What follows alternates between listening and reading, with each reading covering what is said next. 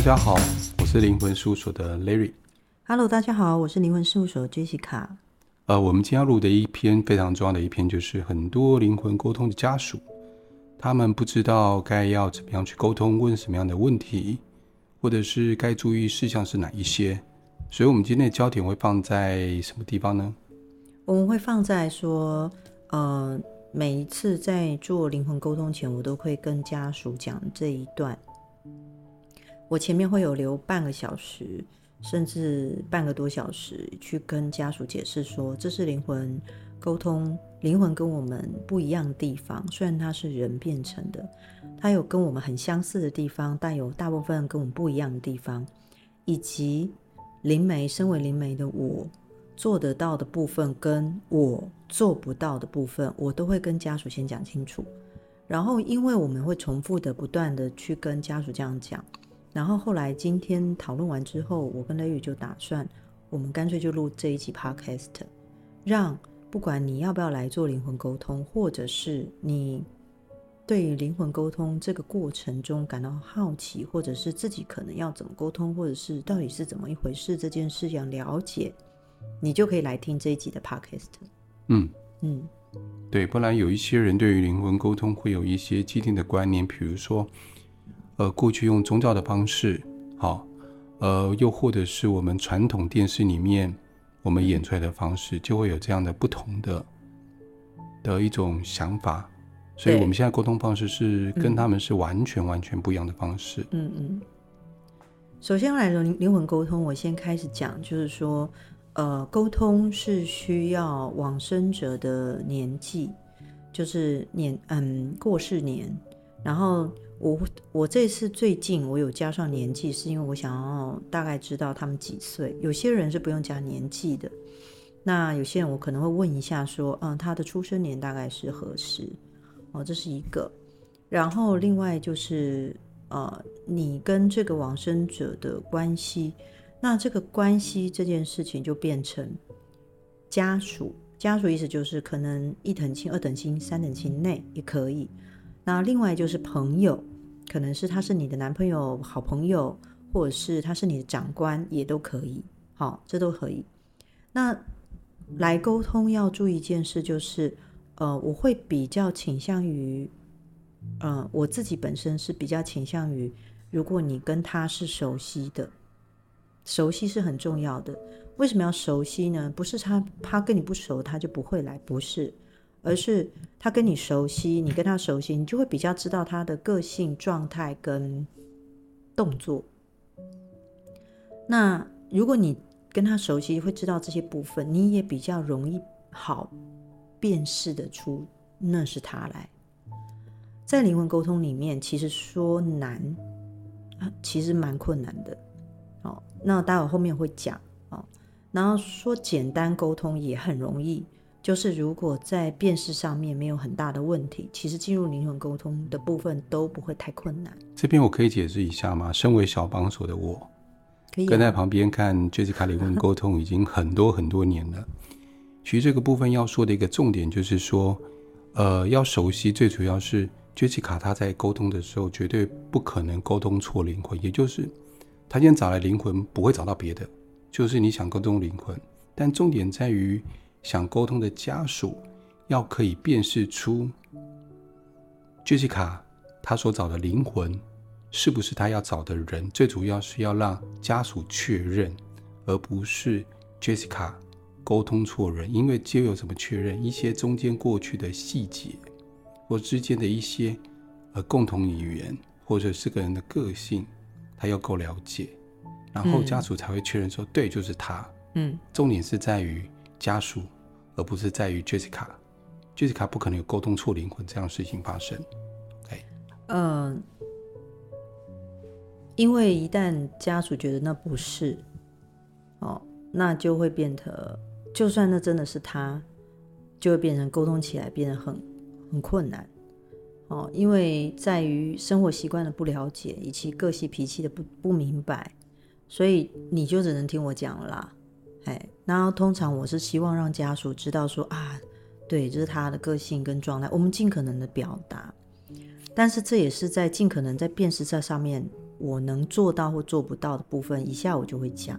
如果这样讲的话，我身为家属的时候，我就会有一个疑问：假设，嗯，今天如果我身为家属，我不太相信今天勾到灵魂是我的另外那一个人，嗯，因为我对他不熟悉嘛，所以才要前面这一段。会不会是有个状况，嗯、就是说因为我不熟悉，嗯，嗯。所以今天灵魂能够说出来的也有限，他沟通就不会那么顺畅。如果我今天不不会有影响，不影响，对，呃。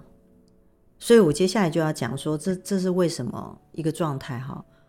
我是一个灵媒，嗯，呃，我我我没有办法去强迫灵魂选择说或不说，不是因为他有，他是他的说不是嘴巴在动，是他对于他自己本身的个性的状态，他自己是不是很明白清楚？好，那个明白清楚。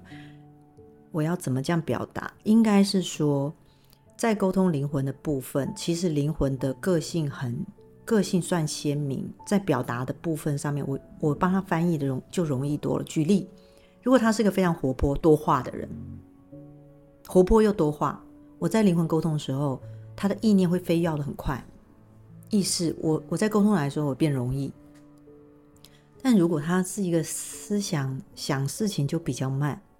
嗯，慢个好几拍，哦，然后以前生活在家里，可能呃家人还会等他讲，可是他在灵魂沟通部分，他在思考这个部分，他也比较慢。再来就是他他本来就是不多话，那在灵魂沟通部分，好不容易 get 他他他几句，那我就可以赶快翻译。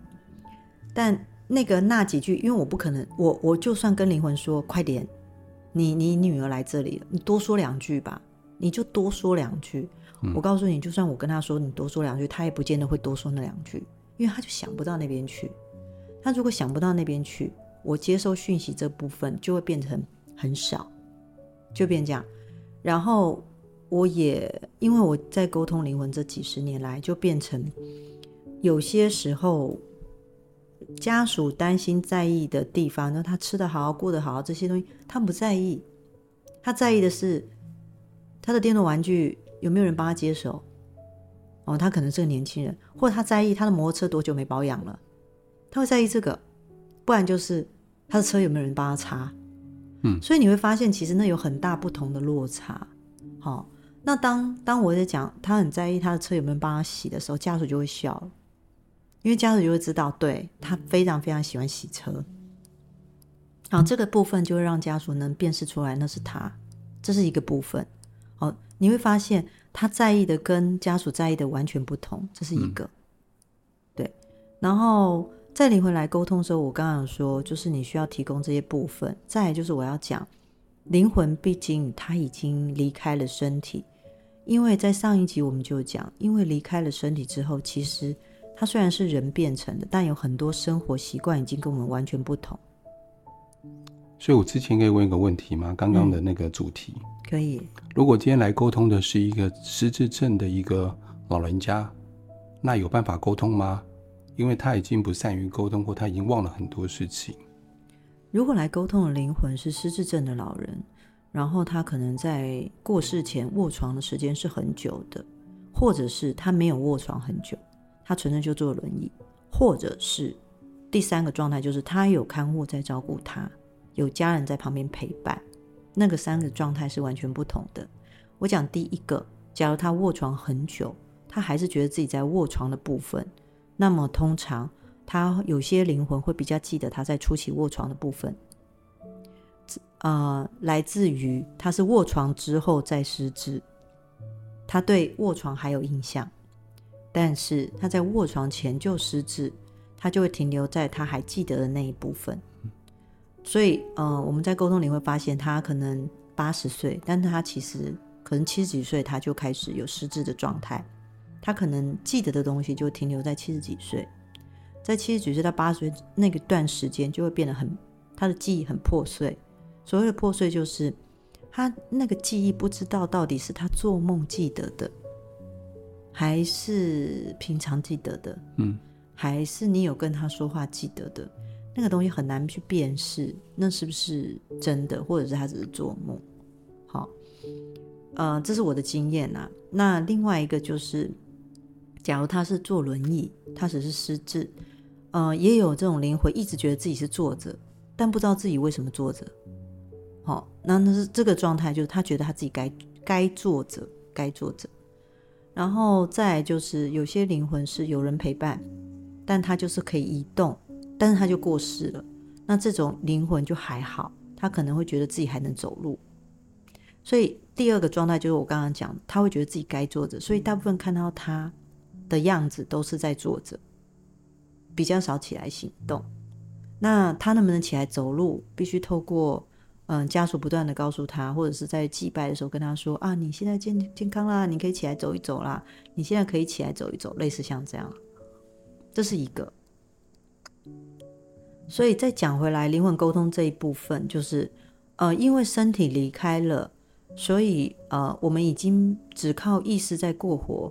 在上一集有讲说，在吃东西上面，灵魂跟我们不一样的地方，所以家属就会问说，那我需要祭拜很多食物给他，或者是？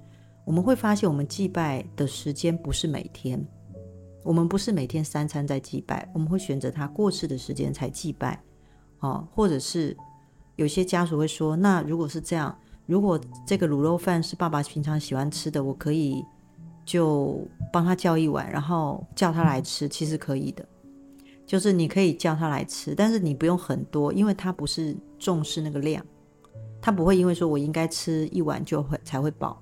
除非这个这个过世灵魂他自己本身是一个年轻的人，年轻人，他本来就觉得他要吃一碗才会饱，所以你如果你给他半碗，灵魂也会觉得他不会饱，但是他就吃个味道，他的意思是这样，就会变成是这样子，好，所以你会看到很个别性。呃，另外家属就会担心说，那再来就是这是吃东西的不同，再来就是住，我上一集有讲。其实他就是在他习惯的环境里过生活，所以他不会像影片演演的那样，在灵骨塔里面啊。韩剧不是有一个，就是在灵骨塔里面，让大家什么楼上楼下有好朋友啊，嗯哼，好类似像这样，大家还有聊天啊，嗯，很很很多人说啊，过世以后就会有一些亲朋好友或者是隔壁的住的，对对，就聊天这样，嗯。我也希望是那样子，因为我这样子过世之后，我自己本身比较不会太无聊。但是原则上没有这么好的事情，也不会有邻居这件事哦、呃。就是通常灵魂都会呃移动在活人中间附近，可久了以后，他们慢慢的也会开始去呃，可能大家说的时候，比如说他喜欢去大自然走走，他也会去大自然走一走，他也会是这样。那个走一走，其实就是想到那个部分，想到那个地点，他就移动过去。嗯。所以我会去跟家属讲，也是跟说，因为有一天我们都会过世。大家知道一件事，就是我有发现，只要是生前没有去体验过、感受过的地方，灵魂是没有办法想到就到的。意思就是，他那个想到就到，来自于他过去的经验，嗯，跟他曾经感受过的地方。嗯、呃，比如说你如果常去日本。你喜欢日本的京都哪个地方？只要你想到，你就会去那个地方。我大概就知道我会去京都的一个鸭川哦，那是我最喜欢的地方。嗯、我刚才过世之后，我想到那个地方，我就会可以过去。但是过去我会可能停留在那个桥上，但我就可能不太会移动到别的地方。我对别的地方没有什么概念哦，大概就停留在这样。我会另外问吗？嗯，那你看到，假设你今天去鸭川的时候，你所看到那边的景色。嗯，是你过去，比如说十年前过去的景色，还是此时此刻现在改变后的景色？呃，我有发现一个状态，就是因为我会去旅行嘛，所以我就会看到鸭川那个桥上会有其他的鬼。好，嗯，那我当然就我我的我说我在研究灵魂，所以我就会不定时去问。然后我有发现，就是说他对当时定点那个风景，如果他在生前就喜欢秋天。他也会选择在，呃，他会选择过去，但是他不会选择在秋天那个时间刚好到，嗯，因为他对那个秋天没概念，除非他对日历这件事很有概念，好，大家就会发现那个状态不一样。他如果对日历很有概念，他也会注意日历上的日期，他就会看见日历上的日期。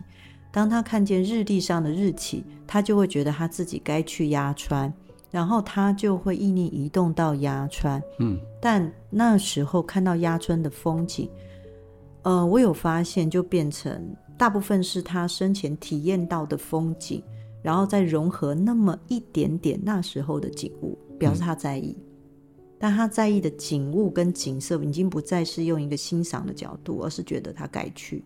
嗯，这个东西有很维系的不同，哦，细节的不同。当然，因为 Larry 问了，我就讲更多关于灵魂自己本身的想法，嗯、类似像这样子。但是我先讲那个想法不是他主动架构的，他主动移动没错，但是不是他主动架构。主动架构，我现在要欣赏风景，我要把这一切看进去，不是主动架构，是被动式透过过去的经验架构出来的东西。对，过去很重要，对，还是跟过去有关。嗯，所以只要生前有最多的体验、最多的感受，甚至他旅行到各个国家，他过世之后的生命会非常的丰富，就变得是这样子。这是一个，所以再来就是。行，就是他移动。呃，很多家属会说：“那我坐车兜风，他会跟我上车吗？”会，你叫他，他就会上车。但我先讲，你叫他，他会上车。但是他如果又想到他要去公园，他就离开你的房子了。嗯，就变成是这样，就是离开你的车子。我讲错，就离开你的车子。我可以举个例子吗？嗯嗯嗯。实际上，我遇到例子。嗯，那个时候我记得在那一年，大概最起码十几年前，我那时候家里养的第一只狗狗，嗯，死掉了，嗯，然后那时候把它烧成骨灰的时候，放在牛皮纸袋里面，嗯，它的骨灰，嗯，我们打算要把它带去翡翠湾那边，就是浸洒在海里面，嗯嗯嗯，然后一路上呢，因为我们的传统就是因为那时候有我弟的老婆坐在副驾驶座，他就手上就是拿着那个骨灰，那个骨灰。哦然后他说，他们就会嘴巴就说啊，我要带你去什么什么地方啦、啊？嗯，意念上是想着狗狗。嗯，对，嗯，这个时候很奇妙的，我听他们叙述说，他那个时候啊，居然感觉上的脚一沉，那种感觉沉，好像有，因为那只狗大概十四十六公斤的，嗯、算中型犬，中型犬。就坐在脚上有那个感觉、嗯、沉下去的感觉，然后居然闻到狗的味道，每只狗身上的味道都不太一样，对、嗯，闻到家里面那只狗的味道，嗯嗯嗯，就当。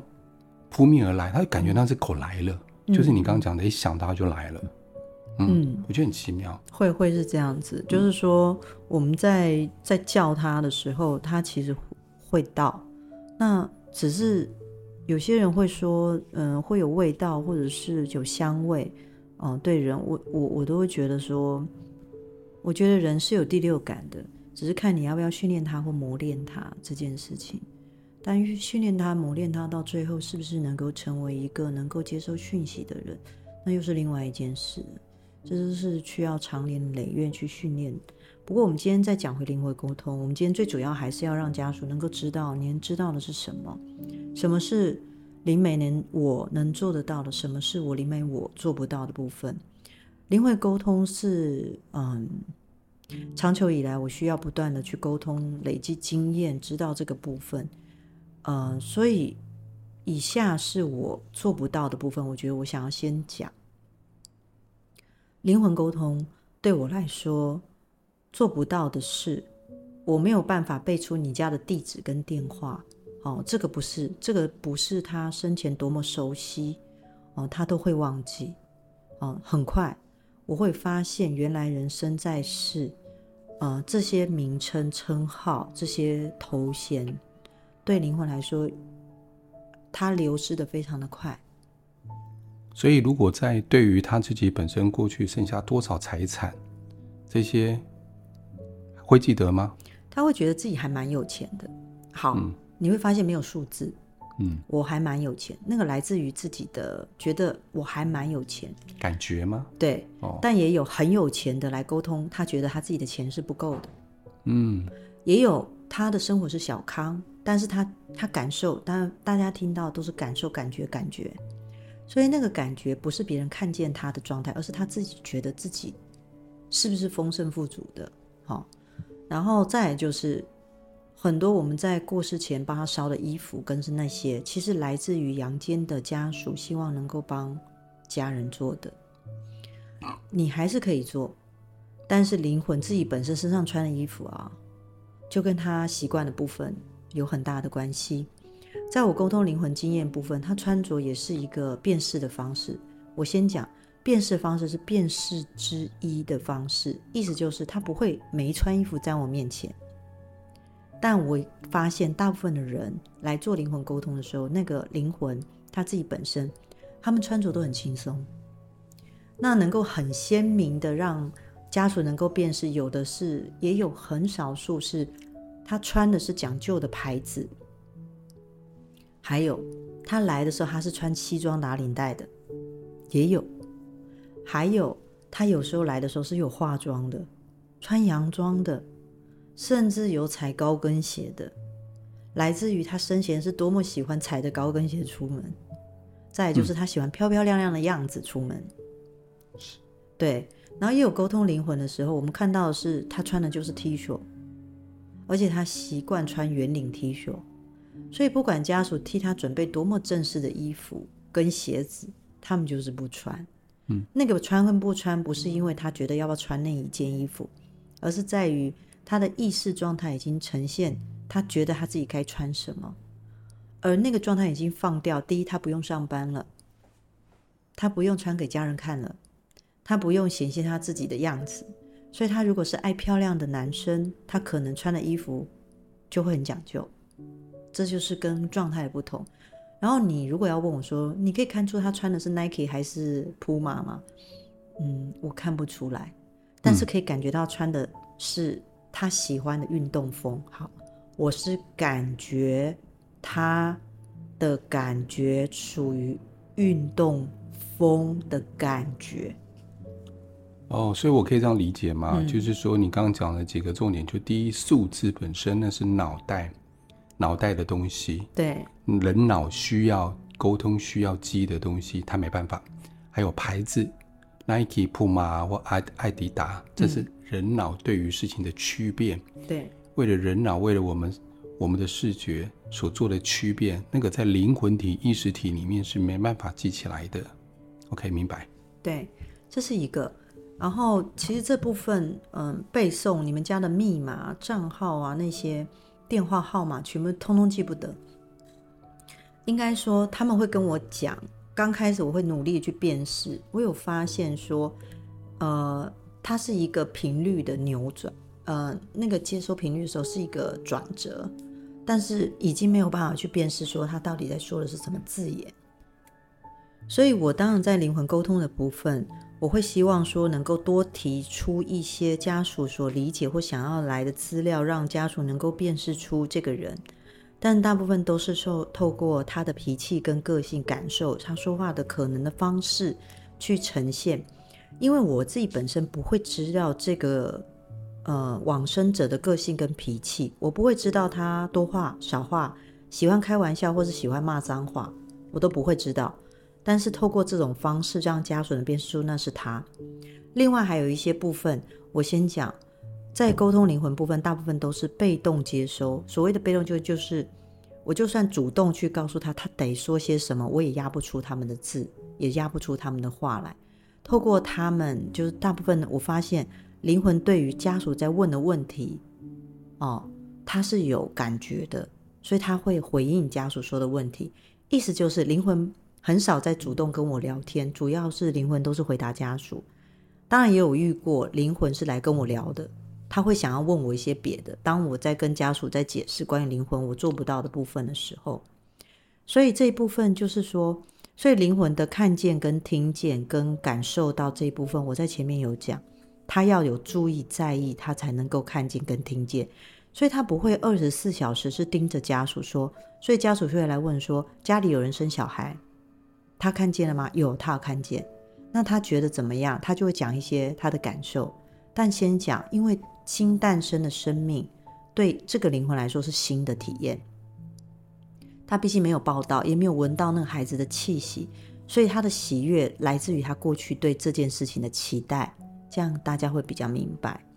再来就是，嗯、家属会知道说，会想知道他，呃，这是我我刚刚讲，家属会想知道他给他的纸钱那些收都收不到这一部分。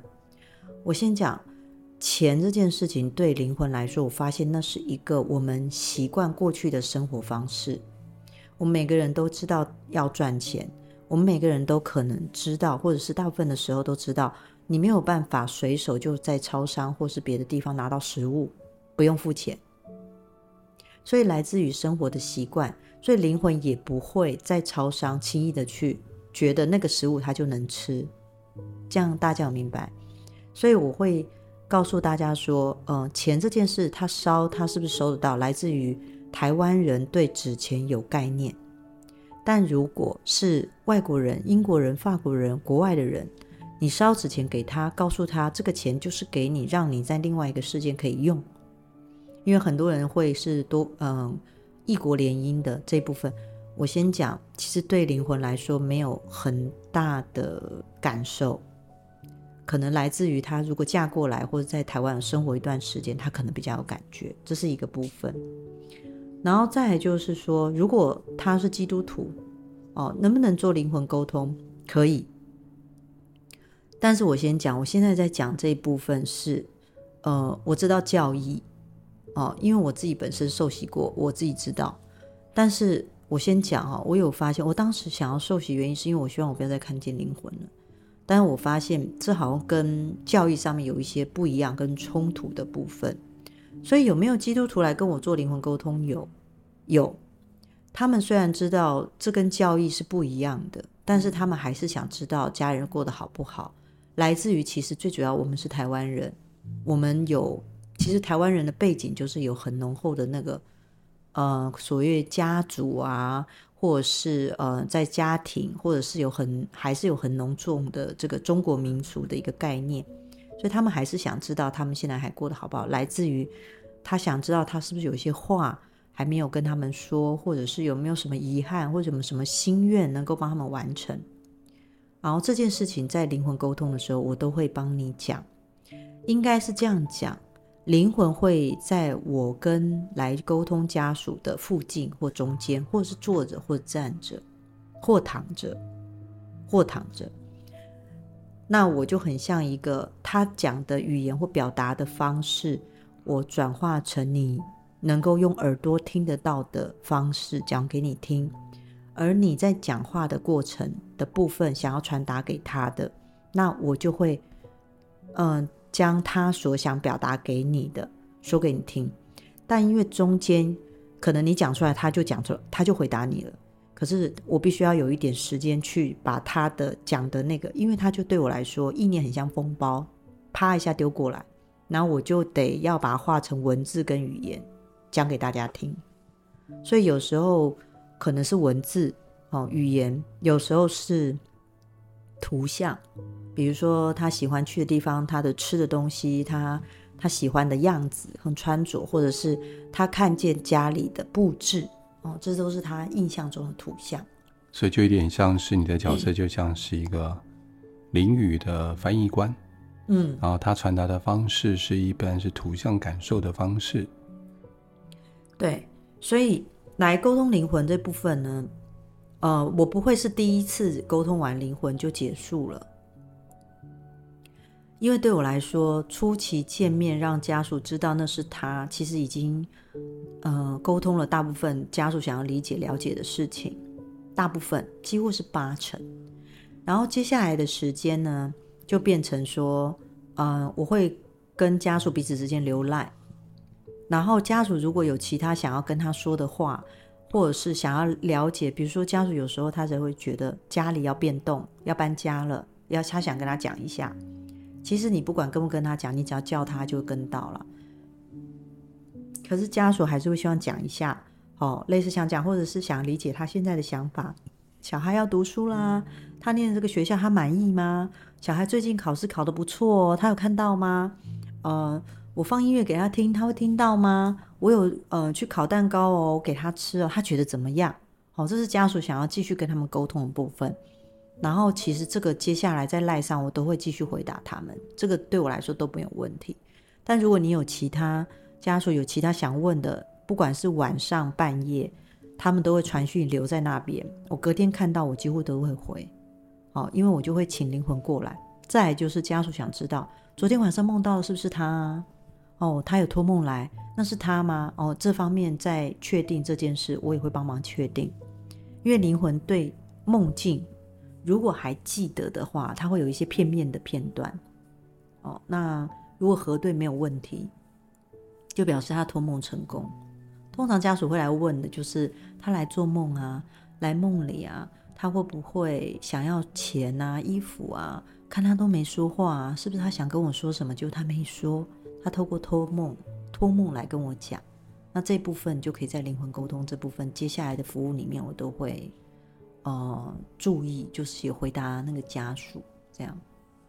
以上呢，就是当你对灵魂沟通感到好奇，或者是你今天要来灵魂沟通前，我会比较倾向于建议大家听这个 podcast，让他了让大家了解，其实中间的过程是什么，可能的状态是什么，然后你可能也会看到我展现的有一些灵魂的情绪，但我不是附身，有时候我会让他稍微的意识呃进入我的。呃，意识状态让呃他能够用他的方式去感受到父母亲的拥抱，这个部分我会做。比如说，他真的很想抱抱他爸爸，但他已经没有身体了，他抱不到他爸爸，那我会让他在我身上，让他感受到爸爸的那个温度跟感受，嗯，然后用我的意识跟他的意识叠在一起，让他感受到那个部分，那个有时候对灵魂来说是很珍贵的。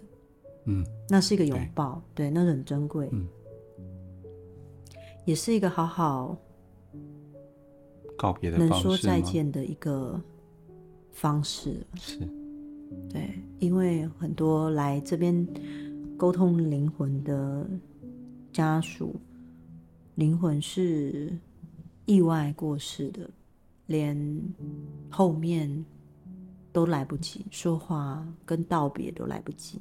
嗯，对，嗯，好，那我们今天就先讲到这里喽。好，今天先到这。好，我想说，如果各位朋友，如果说你们对于灵魂沟通上面还有什么样的发想或什么想问的部分，嗯，你们可以来我们的呃脸书的粉丝页，好，灵魂事务所，又或者是我们灵魂事务所的网站的官网，对，上面留言，小帮手，对，都可以。在留言里面的话，嗯、我们就会回答你们。然后我们如果收集够多的问题，我们就会试着在 Podcast 上面录成一集来回答各位。所以下一集呢，我们上次有在我们的灵魂事务所的脸书的粉丝页里面询问大家，大家想问什么样的问题，想知道什么样的一个主题。所以很多朋友也谢谢你们留言。所以下一集呢，我们会来录这一段。来回答各位朋友的问题。好，谢谢你们，那我们下次见喽。好，拜拜，拜拜。